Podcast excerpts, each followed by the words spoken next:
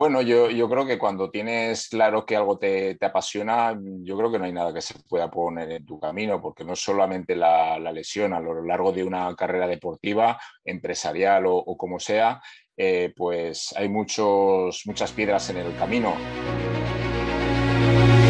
Te has enfrentado a la duda, al temor, te paralizas, no logras avanzar, sientes que el peso del mundo aplasta tus ideas proyectos, sueños. Y cuando crees que ya no puedes seguir, que todo se ha terminado, te levantas, una y todas las veces. Con pasión, disciplina, perseverancia. Porque tu vida tiene una razón, porque tiene un propósito, porque luchas para controlar al dragón que hay en ti. Bienvenidos a otro episodio del Dragón en ti. Si no has cumplido tus sueños, buscas inspiración o simplemente retomar el control de tu vida, este es el podcast para ti. Aquí nos dedicamos a inspirar a aquellos que están muertos en vida a convertirse creadores de su destino. Y una de las maneras que nos gusta hacerlo es compartiendo historias de aquellos que se han atrevido a dar ese salto a lo desconocido y que nos cuentan cómo lo han hecho. En este episodio compartimos la historia de Sergio Pérez, también conocido como Sergio Bike, quien es un atleta profesional de ciclismo que ha pasado distintas facetas en su vida, siempre y todo ligado a su pasión de dos ruedas. Sergio ha sido ciclista profesional, emprendedor y a la vez entrenador del ciclismo en España. Tiene muchas anécdotas e historias que contar, así que espero le guste la entrevista. Hola Sergio, ¿cómo estás? Un placer tenerte por acá y antemano agradecerte a querer compartir tus historias y tus anécdotas con nosotros. Encantado y, bueno, espero que podamos compartir experiencias que, seguro que nos aportan a todos. Claro. Bueno, solo para dejar de saber un poco a la audiencia, vos estás desde España, ¿verdad?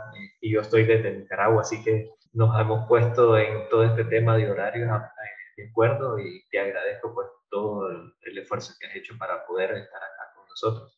Si querés, comenzamos y nos contás un poco quién sos y qué haces. Bueno, pues soy entrenador de, ciclismo, corrí en profesionales ya hace 15 años y desde que dejé de estar en el mundo profesional, eh, que, dejé de, correr profesionales por una lesión, estuve en silla ruedas, eh, pasé un tiempo, un mal tiempo, pues tenía claro que mi pasión era la, bicicleta y llevo prácticamente pues 15, 15, 16 años pues vinculado al mundo de, la bicicleta con iniciativas empresariales, eh, todo sobre, sobre ruedas, nunca mejor dicho, y, bueno, esto me ha servido pues, para adquirir una, experiencia, para ver eh, todo el potencial que tiene mi pasión, no, no, solo en el ámbito deportivo, sino en el ámbito de movilidad sostenible. Eh, hay, hay, muchos proyectos vinculados al mundo de, la bicicleta que he podido desarrollar y bueno, pues súper contento al final de, poder trabajar en lo que, en lo que me apasiona. muy interesante. ¿Y cómo arrancó todo este tema de pues la pasión por la bicicleta. Pues no sé qué profesión tenés de carrera, pero definitivamente creo que ha tomado un giro en tu vida y has venido viviendo básicamente de una bici. Contanos un poco cómo inicia todo este trayecto. Bueno, pues a ver, eh, empiezo como, como, todos los niños. A mí me gustaba mucho la, la bicicleta era uno de los pocos niños que iba al colegio en, bici. Ahora esto, al menos aquí en España, ya se está potenciando un poquitín desde las instituciones para que adquirir estos hábitos de, movilidad sostenible que tanto hacen falta en, en las ciudades y bueno, desde pequeñito pues me llamó la atención, eh, me gustaba salir eh, más eh, los domingos por la mañana que los sábados por la noche, o sea, me, gustaba más hacer rutas en bici que salir de, fiesta por las noches y empecé pues poquito a poco a, vincularme a este mundillo sin, pretensión de, de competir en ningún momento, o sea, la, bicicleta me gustaba pues para, recorrer montañas, para descubrir sitios. Y, bueno, llegó un momento pues en el cual salía los fines de semana con, el grupillo y iba demasiado rápido para ellos, es lo que suelen decir. Dice, oye, nosotros vamos a dar un paseo, eh, vemos que tú tienes demasiadas ganas, eh, que sepas que hay competiciones, que si quieres ir tan rápido, que hay competiciones. Entonces me inicié al mundillo de, de, la competición con la bici de montaña. Resulta que se me dio bien, empecé pues ganando bastantes competiciones, todo en mountain bike y después ya me pasé al mundo de, la carretera, al ciclismo de, carretera. Y bueno, pues como, pues como todos, el, deporte de élite es, muy duro. llegar a, ser profesional en cualquier deporte eh, pues conlleva unas exigencias y, bueno, es un aprendizaje de vida porque adquieres unos, unos hábitos de, constancia que después eh, pues pueden perdurar el resto de, tu vida y te facilita un poquitín más eh, todas las cosas. Aquello que te propones, pues sabes que, que nadie te va a regalar nada, que a base de, constancia y de mucha ilusión se pueden conseguir las cosas. Y, bueno, eh, pude pasar a profesionales. Eh, me lesioné, sintetizándolo y resumiendo mucho, me, lesioné, tuve eh, operaciones pues, complicadas y, y, lo que digo, pues eh, llegué a estar hasta en silla de ruedas. Y bueno, pese a ello, la bicicleta me sigue apasionando, pese a haber pasado muchas miserias también, me sigue apasionando y es lo que he intentado hacer fuera del ámbito del, del ciclismo profesional. De hecho, sigo compitiendo, eh, sigo entrenando gente y, bueno, he estado vinculado con, muchísimos proyectos relacionados con la bici. Interesante el tema de que a través de una habilidad nata fuiste desarrollando este hobby que se te convirtió en tu profesión. Y contame un poco este tema de la lesión. ¿Por qué no te detuvo y continuaste con el mundo de la bici? creería yo que raíz de la lesión uno dice, o sea, el mundo te está diciendo, ese no es el camino. Sin embargo, veo que vos persististe y todavía continúas, inclusive montabas en la bici haciendo tours, tal vez ya no a nivel profesional, pero o sea, yo veo ahí unos posts que vos pones en Instagram que siempre andas con grupos y creo que le llaman pelotones, ¿verdad? A, sí. El grupo, ¿verdad? ¿Y por qué no te detuvo? O sea, ¿por qué la lesión no te detuvo? Porque es interesante entender que si sea, un trauma de esa naturaleza, creo que hubiera detenido a cualquiera.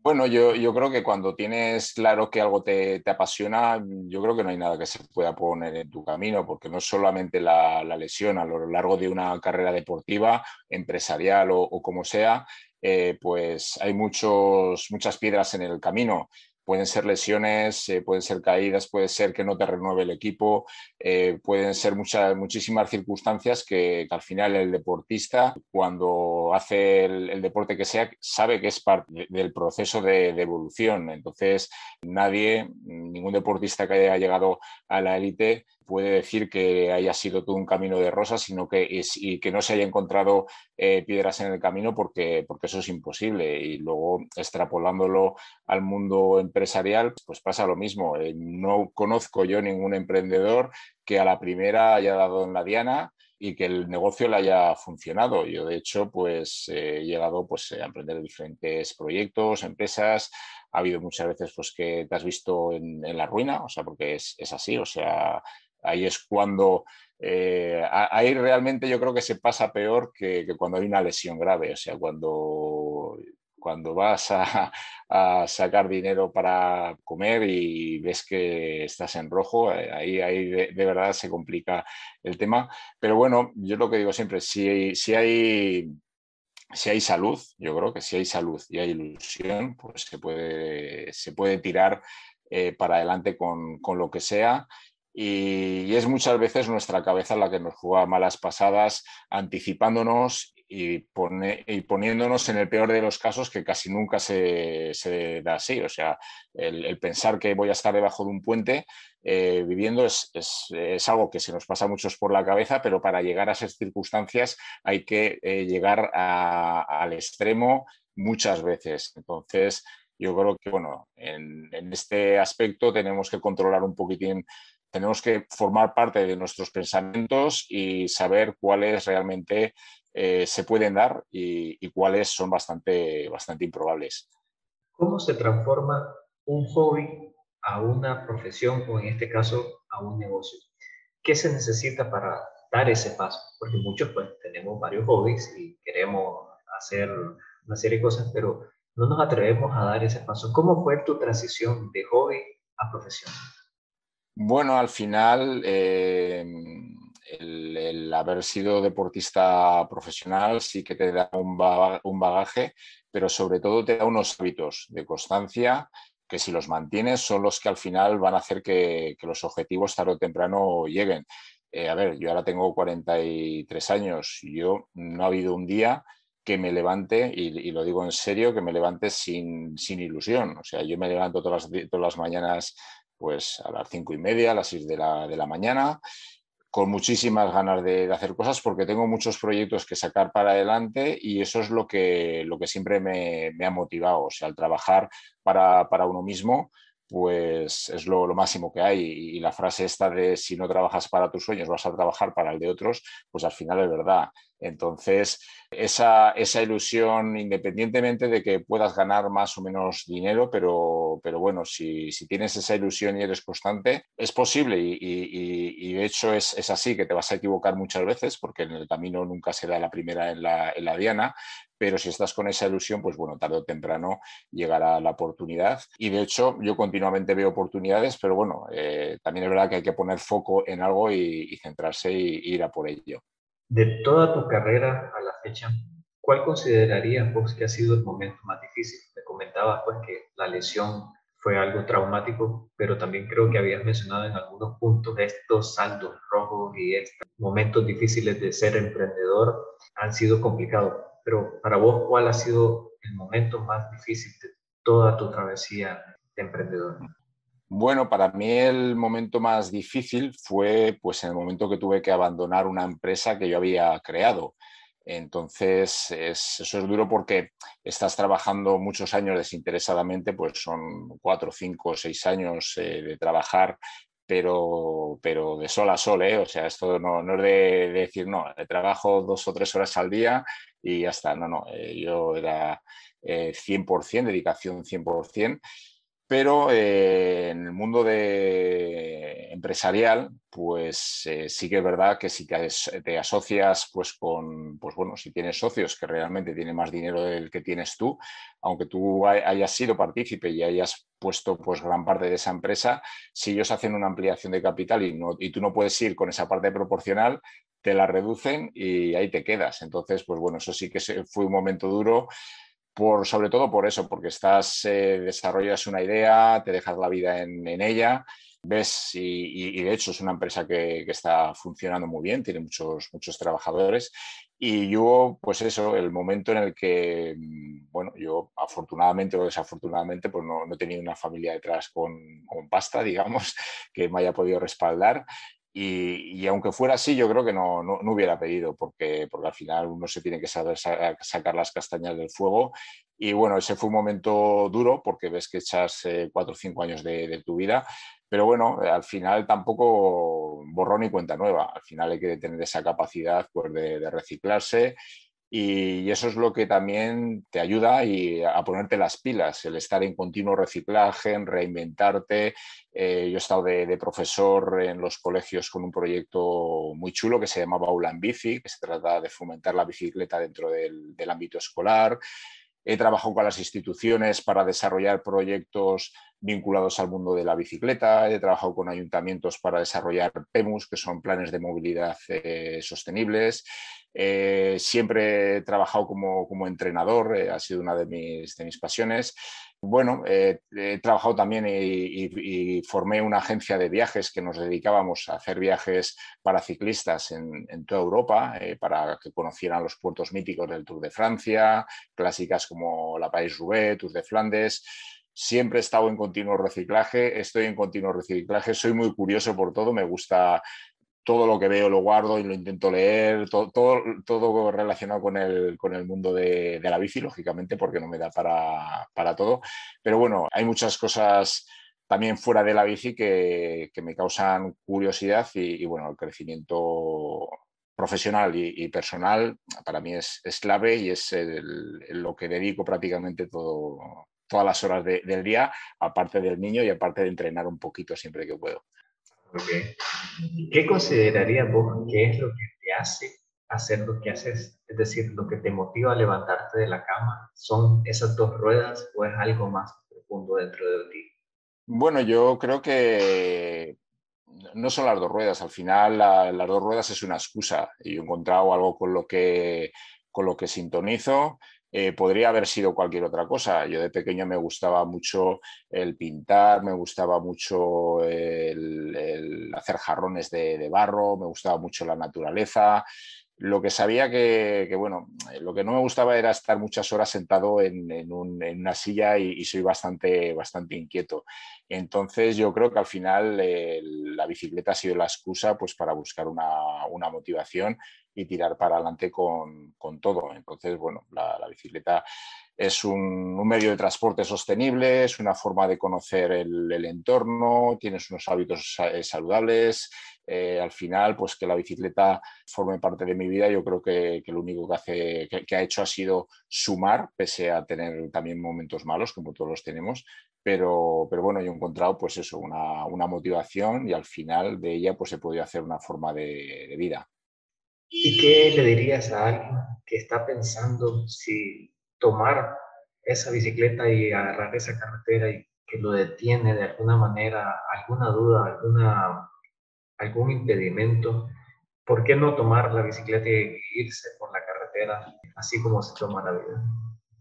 Sí, yo, yo creo que es un acierto, o sea, al final solo he llegado a trabajar en una, en una empresa, además relacionado con el mundo de, de la bicicleta, pero en aquellos, en, empresas donde, donde, no puedes formar parte o donde quizás no puedas aportar todo lo que tú, crees, eh, no lo sé, hay, hay perfiles para, todo. O sea, yo no, critico a alguien que trabaje sus ocho horas y desconecte del trabajo, porque de hecho algo bueno tiene que tener, porque lo hace la mayoría de la gente. Pero bueno, yo tengo claro que si alguien es inquieto y tiene una pasión, hoy en día yo creo que nunca ha sido tan fácil el, hacer de, pues bueno, tu profesión, de, tu pasión. Eh, antes, eh, para tener eh, pues mm, un negocio había que abrir un local, había que comprar, tener un local, tenerlo en propiedad, tenerlo en alquiler. hoy en día el local lo puedes abrir a través de Internet. Eh, te puedes eh, tener tu, página web, puedes crear tu perfil en Instagram, en Facebook. Eh, es relativamente fácil y es una forma de mostrarte pues, pues tal y como eres. Yo al final con, todo el mundo soy, soy igual, intento pues trabajar lo, mejor posible, ser coherente pues a, pues a aquellas creencias que, tengo y bueno, en, en este caso pues Internet es una forma de acercarme a, los ciclistas que, al final nos, acabamos conociendo. Entonces, pues bueno, yo creo que no hay excusas. Hoy en día no hay excusas. Si alguien quiere hacerlo de, verdad, eh, que se ponga las pilas porque lo puede hacer. Eh, lo que está claro que hay que trabajar y mucho. Eso es impepinable. A mí estos que dicen, no, abre tu negocio en cuatro días y factura y no sé qué, no, eso no funciona así. Eh, si quieres que algo, que algo perdure en el tiempo, hay que estar todos los días, todos los meses, todos los años, con altibajos, te caerás, te levantarás, pero, pero bueno, hay que seguir una, línea constante y esto los ciclistas lo, saben muy bien. Las, las, subidas, las subidas no se suben solas y los puertos tampoco y el viento siempre suele dar de frente, entonces hay que estar preparado pues para, para remar y, por mucho tiempo y las cosas van saliendo poco a poco. Ah, excelente, definitivamente podemos vincular y se hacen muchas metáforas, ¿verdad? Esta parte del ciclismo, esas subidas y bajadas, el viento en contra tuya. Sin embargo, el esfuerzo que se tiene que dar para llegar a la meta es el mismo, al final, ¿verdad? Déjame cambiarte un poquito ahora la, la tónica de la conversación y quería entrar un poco en lo que vivíamos los dragones. Para vos, ¿cuál ha sido el dragón con el que más te ha costado batallar en tu vida? Bueno, pues a ver, eh, es un poco lo, que te he comentado antes, el, saber que si fallas, aquí hablamos de, temas económicos, porque claro, uno, yo que he estado en muchas charlas de, de, emprendedores y demás, pues normalmente suelen ser perfiles que detrás tienen un respaldo económico que les da pie a poder crear, a poder probar, a poder crear, a poder probar, a poder crear. ¿Qué pasa? Que alguien que no tiene ese colchón no puede estar creando y probando tanto. Tiene que ir a. Tiene que dar. Tiene que afinar, tiene que afinar mucho el, tiro. Y, bueno, mm, yo mm, pues me ha pasado un poco como a todos. Yo no lo, lo afinado, no lo afiné a la primera. Entonces te pasa una vez, te pasa dos, a la tercera ya lo pasas mal porque es eso, cuando tus necesidades eh, básicas ya no empiezan a estar cubiertas, ya la cosa se, complica. Si tienes familia, si tienes niños, pues al final eh, digamos que uno cada vez va viendo más el, dragón. Pero, pero, bueno, es lo que, lo que comento.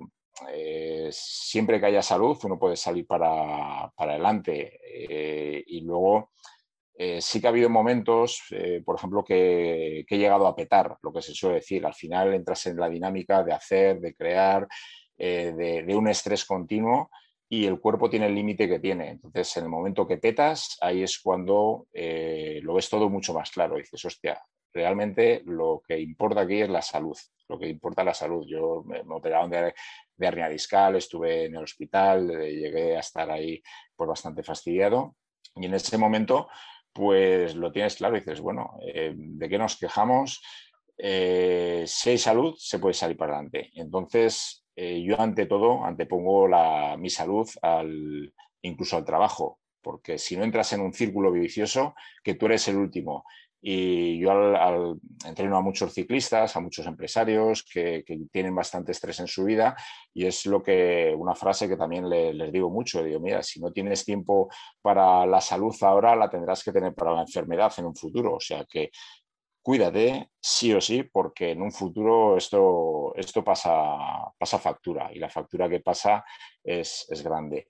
Entonces, pues eso, siendo consciente de que la salud es súper importante, eh, si vas haciendo las cosas bien y eres coherente a lo que, a lo que, a lo que, a lo que puedes eh, asumir en, trabajo y a lo que puedes llegar, sin tener demasiada prisa y pasito a pasito, pues es, es mucho más fácil de que los resultados lleguen. Podríamos decir que uno de los temas con los que más te ha costado batallar es un poco con esa parte de la incertidumbre, saber si lo que estás haciendo, lo que vas a hacer, va a ser exitoso o no. ¿Así sería?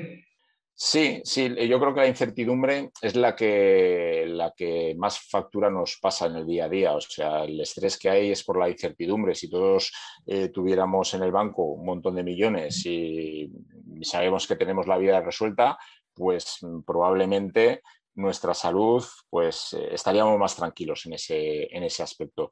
Entonces, pues bueno, yo he llegado a, a macharme de, de alguna empresa eh, para apostar por, mi proyecto. O sea, pues eh, yo ha habido una empresa pues, que, estaba, que estaba bien y, decidí pues marchar y apostar por, lo mío. ¿Qué pasa? Que cuando marchas ya tienes que asumir que vas a tener incertidumbre, pero eh, la incertidumbre siempre va a estar ahí, aunque trabajes para cuenta ajena, te pueden echar en cualquier momento, pueden pasar mil, mil cosas, entonces, pues bueno, prefiero, prefiero tomar yo las riendas a que, a que alguien las tome por mí, porque si las toman por mí, pues yo ahí digamos que estoy, estoy vendido. Y, también mm, llega un momento que, el trabajar por cuenta ajena en este, en este punto que, estamos comentando, eh, dejas también de, te acomodas en, cierto aspecto, dejas de aprender muchas cosas, te vuelves más autómata. Entonces es más cómodo, eh, yo sí que veo que es más cómodo y a veces lo echo de menos, pero también para alguien que lleva pues, muchísimos años en un puesto de trabajo eh, y después lo, echan de ahí, porque eso siempre puede pasar. Yo creo que no ha adquirido una serie de, de, habilidades que un emprendedor por obligación sí que las ha adquirido y eso también te da cierta libertad para decir, mira, si hay salud, yo sé que, que de una forma u otra voy a tirar para, para, adelante. Y como emprendedor estoy seguro que has tenido momentos crisis de todo tipo y me imagino que tal vez siendo como ciclista, uno de los escapes es precisamente agarrar la carretera y hacer pues, un paseo por bici. Pero alguna práctica o algún, alguna frase o alguna rutina que implementé vos para poder manejar todo este tema de incertidumbre o estrés que se genera en estos momentos difíciles? Bueno, yo creo que cada uno tiene que tener su, método. Al final hay quien habla del mindfulness, hay quien habla de... Eh, la cuestión es encontrarte con, contigo mismo, que al final tengas un rato en el día eh, con el cual te puedas encontrar con, contigo mismo, que tú seas tu mayor prioridad. Y, en ese momento pues reconectas, eh, te sanas internamente porque, porque es así y te evades un poco del, círculo vicioso de pues, pues ese, de, ir atropellado todo, todo el día. Entonces, eh, sí que hay muchísimas eh, rutinas, pero bueno, yo no soy de, hay rutinas que dicen, pues bueno, de, agradecer todos los días lo que tienes, de escribir en un papel, de tal. Y al final eh, soy más, más práctico. Eh, mi rutina es el, el, momento que estás trabajando, darlo todo en el momento que estás entrenando, darlo todo entrenando. Y se trata de, de eso, de de la atención plena que ahora se habla tanto, ¿no? en el momento que estás, aprovechalo al, máximo y las cosas van, saliendo y sobre todo pues saber lo que es prioritario y lo que no es prioritario. Eso es, yo creo que es, clave para que después las cosas vayan fluyendo. Y ya para ir terminando, ¿cómo haces vos para el balance? Porque me decís que tenés un niño y tenés la empresa y tenés tu práctica y entrenamiento. ¿Cómo encontrar balance vos entre en lo que desarrollas, porque me mencionaste un poco ese tema de que vos comentabas a la, gente que entrena que, o sea, si no te cuidas en este momento, vas a tener todo el tiempo para curarte. Entonces, ¿qué haces vos para balancear un poco la vida? Yo creo que quien se queja de que no hay suficientes horas en el día, eh, habría que, analizarlo, porque realmente eh, perdemos mucho tiempo en cosas que no valen la pena. El estar mirando, que a veces me pasa a mí, ¿eh? me pongo a ver Instagram, veo algo, veo un pingüino bailando y me quedo, me quedo ahí atontado viéndolo y digo, pero bueno, ¿qué estoy haciendo? Y a lo mejor pierdes 5, 10. Entonces yo una de las cosas que, sí que he llegado a hacer en el tema de las redes sociales, por ejemplo, porque enseguida entro en el infinito, que dice que, empiezas ahí y, no acabas, es hay una aplicación que es la que limita un poco el tiempo que puedes estar. Entonces, en cuanto pasas ese tiempo, digamos que es como ponerte un cerrojo. Dices, mira, yo eh, máximo 30 minutos de, de, Instagram es lo que puedo echarle al día. Al final, yo cuando me meto en Instagram, eh, también me meto porque hay clientes que contactan conmigo, que me preguntan, pero bueno, en media hora lo tengo, lo tengo solucionado. Entonces sí que, sí que nos tenemos, eh, pues eso, que delimitar en aquellas actividades que realmente no nos aportan nada, de una forma o de otra y después aprovechar al máximo el, día. Al final, pues eh, levantarte por, por la mañana, tener tu, hábito de, hacer ejercicio y, bueno, el, equilibrio yo creo que, está ahí. Tener tiempo para nosotros mismos, tener tiempo para, el trabajo, tener todo bien pautado, bien organizado. Y, de esta manera, pues bueno, sí que hay días que se nos puede hacer un poco la pelota más grande, pero es tener la, lista de prioridades clara y, y seguir la rajatabla. Muy bien, muchísimas gracias. Mira, creo que ha sido una plática muy interesante. Hay definitivamente varias notas que estoy guardando. Eh, te agradezco el tiempo, te agradezco el haber compartido con nosotros tus experiencias, pensamientos y anécdotas. Y bueno, vamos a estar en contacto. Eh, si la audiencia quisiera de alguna manera tips para ciclismo o cualquier otra cosa, ¿cuál es la mejor manera para estar en contacto? Bueno, pues eh, estoy ahí en Instagram, ¿vale? Que es Sergio Bike, eh, Sergio-Vique-bajo, y ahí me pueden contactar en un mensaje privado. Eh, yo estoy encantado y, en cuanto me contestan, pues en cuanto me, me, preguntan, pues contesto enseguida. Así que ahí me pueden encontrar. Bueno, Sergio, muchísimas gracias, ¿verdad?, por estar con nosotros. Creo que ha sido muy interesante toda la, conversación y estamos en contacto. Gracias a ti. Existen muchos momentos importantes en la entrevista con Sergio, pero para mí la lección más importante es mantenernos saludables, saludables en mente y en cuerpo, ya que cuando nos desgastamos queriendo perseguir un objetivo con demasiada detenimiento puede ser que lleguemos a un desgaste y tengamos que pausar o detenernos completamente así haciendo la travesía mucho más larga. Así que espero que hayan disfrutado este episodio y nos comenten en Instagram en el dragón en ti que cuáles fueron sus momentos favoritos y así seguir esta conversación. Ya como siempre les digo, si tú no controlas al dragón, él te controla a ti.